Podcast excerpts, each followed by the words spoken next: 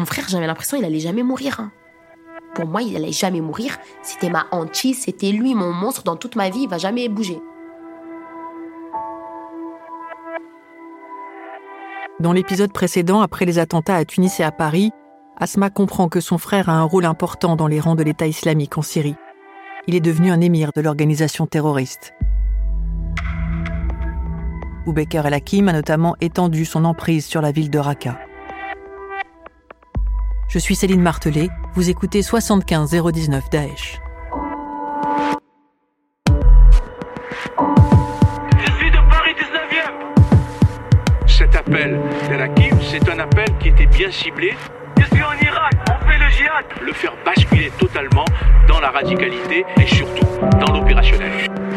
n'a jamais été surentraîné. Son seul entraînement, c'était de faire un jogging au but de Chaumont. Son histoire est celle de l'échec de la France l'engrenage de la radicalisation islamiste. La filière des buts de Chaumont. J'ai vécu Daesh en France, avant même que ça existe Daesh. Épisode 4. L'émir est mort.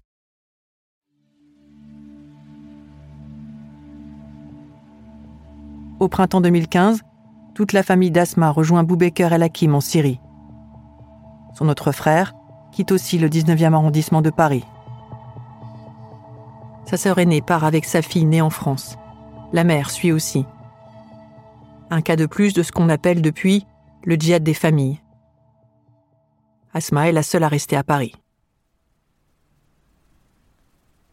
Et là, il y a ma grande sœur qui m'envoie un message, elle me dit on est, en Syrie. Pour moi, c'était évident que ma mère viendrait un jour, elle partirait. Mais ma sœur? Mais jamais de la vie. Genre, euh, ma sœur qui a souffert également de mon frère, mais elle est pas starbée pour aller en Syrie, quoi. Je la connais, ma sœur, c'est elle a souffert de lui. Elle aussi, elle avait fugué avant, elle aussi, il a maltraité, il a démonté. J'avais le seum, j'avais la rage. Je voulais dire à ma mère, mais putain, mais pourquoi t'es parti Tu sais comment il est? Il est égoïste, tu le sais depuis longtemps. Il est égoïste, il pense qu'à sa gueule. Mais pourquoi t'es parti Et ma mère, elle me parlait pas. Ma mère, à ce moment, elle me parlait pas. Il y avait que ma sœur. Alors ma sœur déjà, elle m'envoie des messages, elle me dit c'est la misère, elle me dit c'est pas l'islam, et elle me raconte des trucs de fou, elle me dit on mange pas bien. La seule chose qu'elle faisait, elle m'envoyait de temps en temps des messages, genre ouais, comment tu vas, toi et les enfants? Je disais ouais, ça va et vous? Non, elle me dit moi ça va pas et tout. Des fois, elle me dit il m'a frappé. Après, elle me dit écoute, euh, là je dois cacher mon téléphone. Des fois, elle me dit il y a pas de réseau. Des fois, elle me dit, enfin, on parlait pas de ce qui se passait là-bas. Moi, je posais pas de questions, donc j'avais peur pour elle.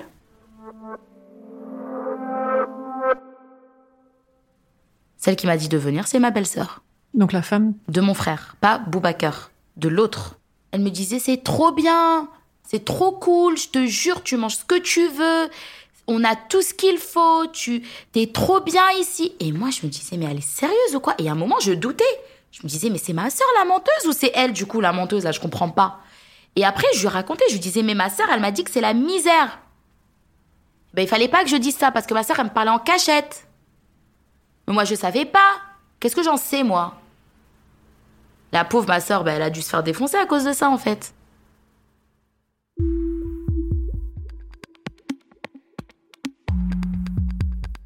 En novembre 2016, une cellule dormante de l'État islamique est démantelée à Strasbourg et à Marseille. L'hypothèse d'une attaque coordonnée visant à frapper simultanément plusieurs sites sur le territoire. Cinq hommes sont interpellés avant de passer à l'action. On retrouve notamment dans les appartements qu'ils occupent deux pistolets automatiques, un pistolet mitrailleur et à côté une clé USB contenant les coordonnées GPS d'une cache d'armes. Selon le journal L'Express, les services de renseignement français sont convaincus que Boubaker El Hakim est l'un des commanditaires. Et tout d'un coup, perquisition. Une vingtaine. Cagoule, tous en noir, j'ai rien compris. J'ai dormi à 4 heures du matin, ils ont débarqué à 6 heures du matin.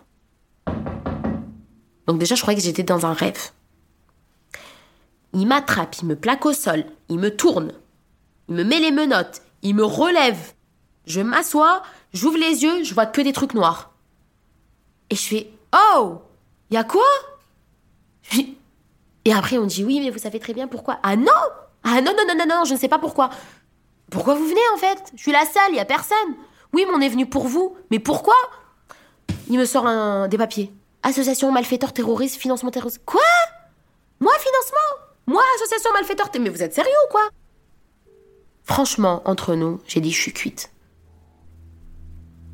Je sais que j'ai rien à voir. Je sais que je, sais totalement que j'ai rien à voir. Et je sais que eux-mêmes, ils savent que j'ai rien à voir. Mais la façon comment ils sont rentrés, toi-même, tu doutes de toi-même. Genre, tu dis, non, peut-être dans mon sommeil, j'ai tué quelqu'un. On sait jamais. Parce qu'ils rentrent d'une manière, ils te parlent d'une manière. Tu dis, genre, moi, j'ai rien fait et ils font ça. Non, c'est qu'il y a quelque chose, en fait. À quelle heure on me sort de la maison? À 10h du matin. À 10h du matin, il y avait tous les gens dehors. Tout le monde. J'étais avec des menottes, avec une cagoule. Mais vous en rendez compte ou quoi? Ils ont fermé la rue de chez, chez nous. Ils ont fermé les deux rues. Une rue verticale, une rue horizontale. Ils ont fermé la rue. J'étais assise au milieu de la voiture. Il y avait deux mecs à côté en noir avec des kalachnikovs qui sortaient par la fenêtre. J'étais choquée. Et on y va.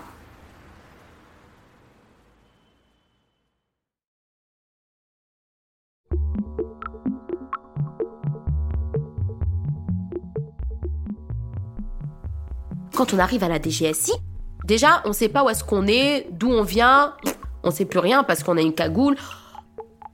Je rentre dans ma cellule, une cellule tout en inox. Genre le truc de malade avec une caméra là-haut. Non mais ça c'est des trucs que j'ai vus dans des films. Vous savez, je vais vous dire un truc, je savais même pas qu'il y avait la DGSI qui existait, je savais même pas qu'il y avait des locaux comme ça en France. Et bam, on me rentre dans une pièce, audition. Pour moi, une garde à vue à la DGSI, T'es en prison, ça y est, c'est fini, tu sors plus de là-bas. C'est fini. Et il me pose des questions, comment on a grandi, comment il est mon frère. Vous voulez tellement qu'il vous croit, vous allez des fois dire n'importe quoi. Et qu'en fait, il fallait juste parler simplement. Mais nous, avec la peur, avec le stress, on, dit n'importe quoi. Des fois, je disais un truc, et juste après, il me re-auditionne, je lui dis non, franchement, la vérité, j'ai oublié, je t'ai dit ça. Mais non, non, non, je crois que c'est pas ça, c'est ça. Le dernier jour de l'audition, il me dit écoutez, on a fini, vous allez sortir. Je lui dis sérieux? Et je commence à pleurer, à pleurer. Je lui dis merci, merci. Il me dit par contre, je vais vous dire une dernière chose et on va voir euh, selon votre réaction et tout. Je lui dis oui. Si vous savez que votre frère Boubacar est décédé. Je lui dis quoi? Mais quand? Comment? Mais sérieux? Il me dit oui. Déjà, j'ai commencé à pleurer, pleurer, pleurer, pleurer, pleurer, pleurer, pleurer. Il me dit mais pourquoi vous pleurez? Et moi je lui dis parce que c'est mon frère qui est mort, genre c'est c'est cet homme qui m'a fait autant de mal. Qu'à un moment donné, mon frère, j'avais l'impression qu'il allait jamais mourir. Hein. C'était ma hantise, c'était lui mon monstre dans toute ma vie, il va jamais bouger. Et après je lui dis mais je suis grave soulagée. Quand je suis sortie de la DGSI, quatre jours, vous imaginez Genre quatre jours d'audition. Ça m'a fait ressurgir tout ce que j'ai vécu. La première chose que je fais, je rentre chez moi, je prends ma douche, je me maquille, je sors direct. Genre une autre personne, elle rentre chez elle, elle s'effondre. Ben moi non. Je rentre, je m'habille, je me maquille, je prends ma douche, je sors. Je fais, je me pour la gueule. Je rentre chez moi et quand je rentre, c'est là que je pleure, pleure, pleure, pleure. Je dors pas toute la nuit, je pleure, je pleure, je pleure. J'avais plus quoi faire.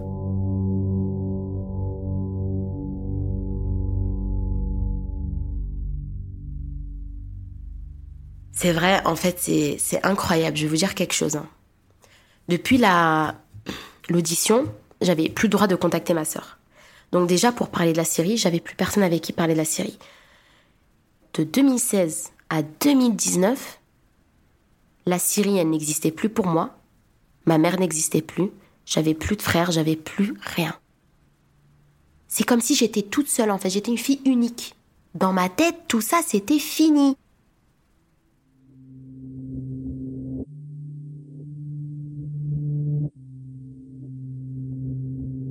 Le 10 décembre 2016, le Pentagone se félicite d'avoir abattu un cadre clé de l'État islamique. Boubaker El Hakim a été tué par une frappe aérienne à Raqqa.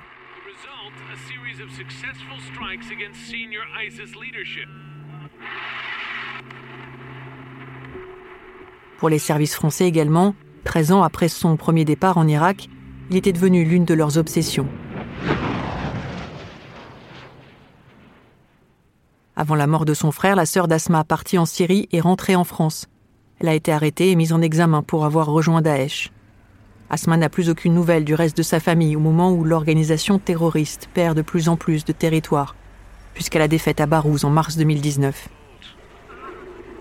Bombs fall behind them on what remains of the so-called Islamic State's caliphate, an area of the village. Et puis en 2021, deux ans plus tard, Asma reçoit une lettre de la Croix-Rouge.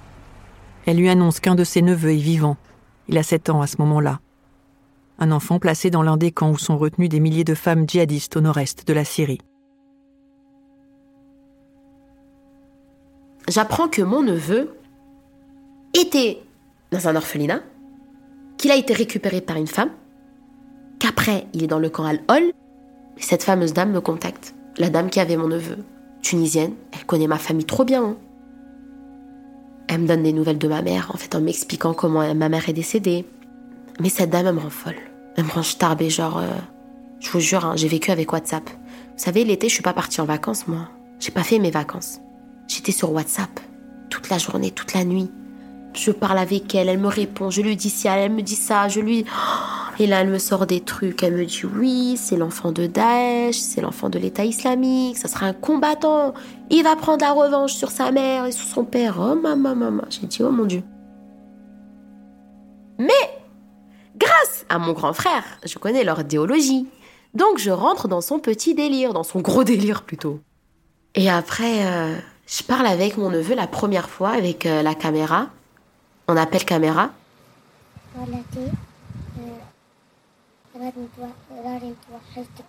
Et il me regardait pas moi.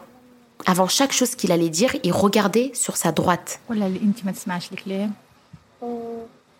Parce qu'en fait, c'était elle qui était à côté de lui, en face de lui, et elle lui disait de dire ça, de dire ça. On n'aurait pas dit un petit de 8 ans.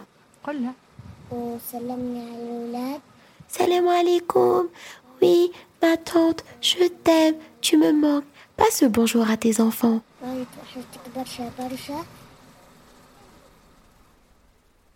Et puis après, euh, il commence à me parler, il commence à m'envoyer des messages. Et là, après, dans ces messages, je ressens que c'est lui qui me dit je t'aime et tu me manques.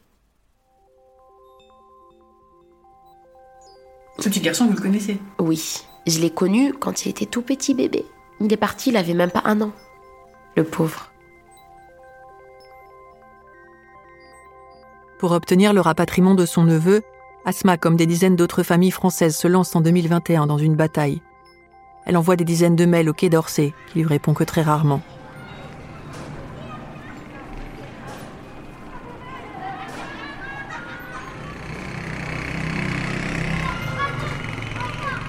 Lors d'un reportage en Syrie en juillet 2022, j'ai croisé le neveu d'Asma, dans le camp de Roge. L'enfant semblait terrorisé par la femme qui en avait la garde. Devant moi, il n'a pas dit un mot.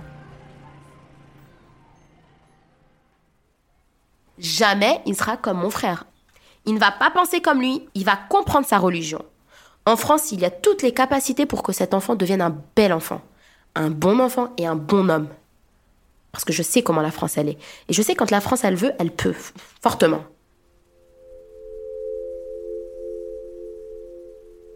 Moi, mon travail, il a été fait.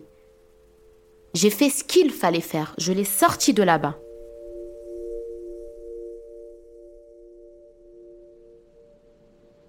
Je viens de recevoir un appel à 3h50. Onze mois après avoir réussi à localiser son neveu en Syrie, Asma est contactée par le Quai d'Orsay dans la nuit du 20 octobre 2022. Il est 4 heures du matin. Une femme lui annonce par téléphone que l'enfant est dans un avion et qu'il vient de se poser à Villa Coublé, en banlieue parisienne. Enfin le Quai d'Orsay qui me dit que mon neveu est en France. Boubacar Lakim est mort. Peter Sheriff est incarcéré depuis décembre 2018 dans l'attente de son procès. C'est incroyable.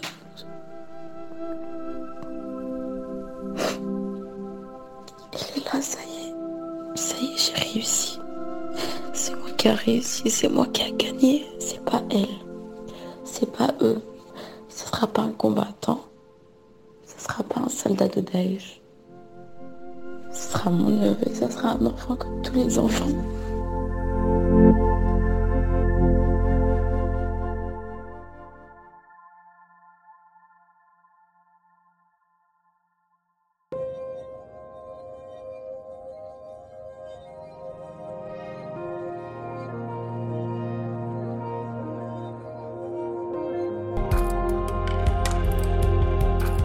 75019 Daesh est une série du podcast L'Affaire, produit par Paradiso Media, écrite par Céline Martelet et réalisée par Théo Albaric.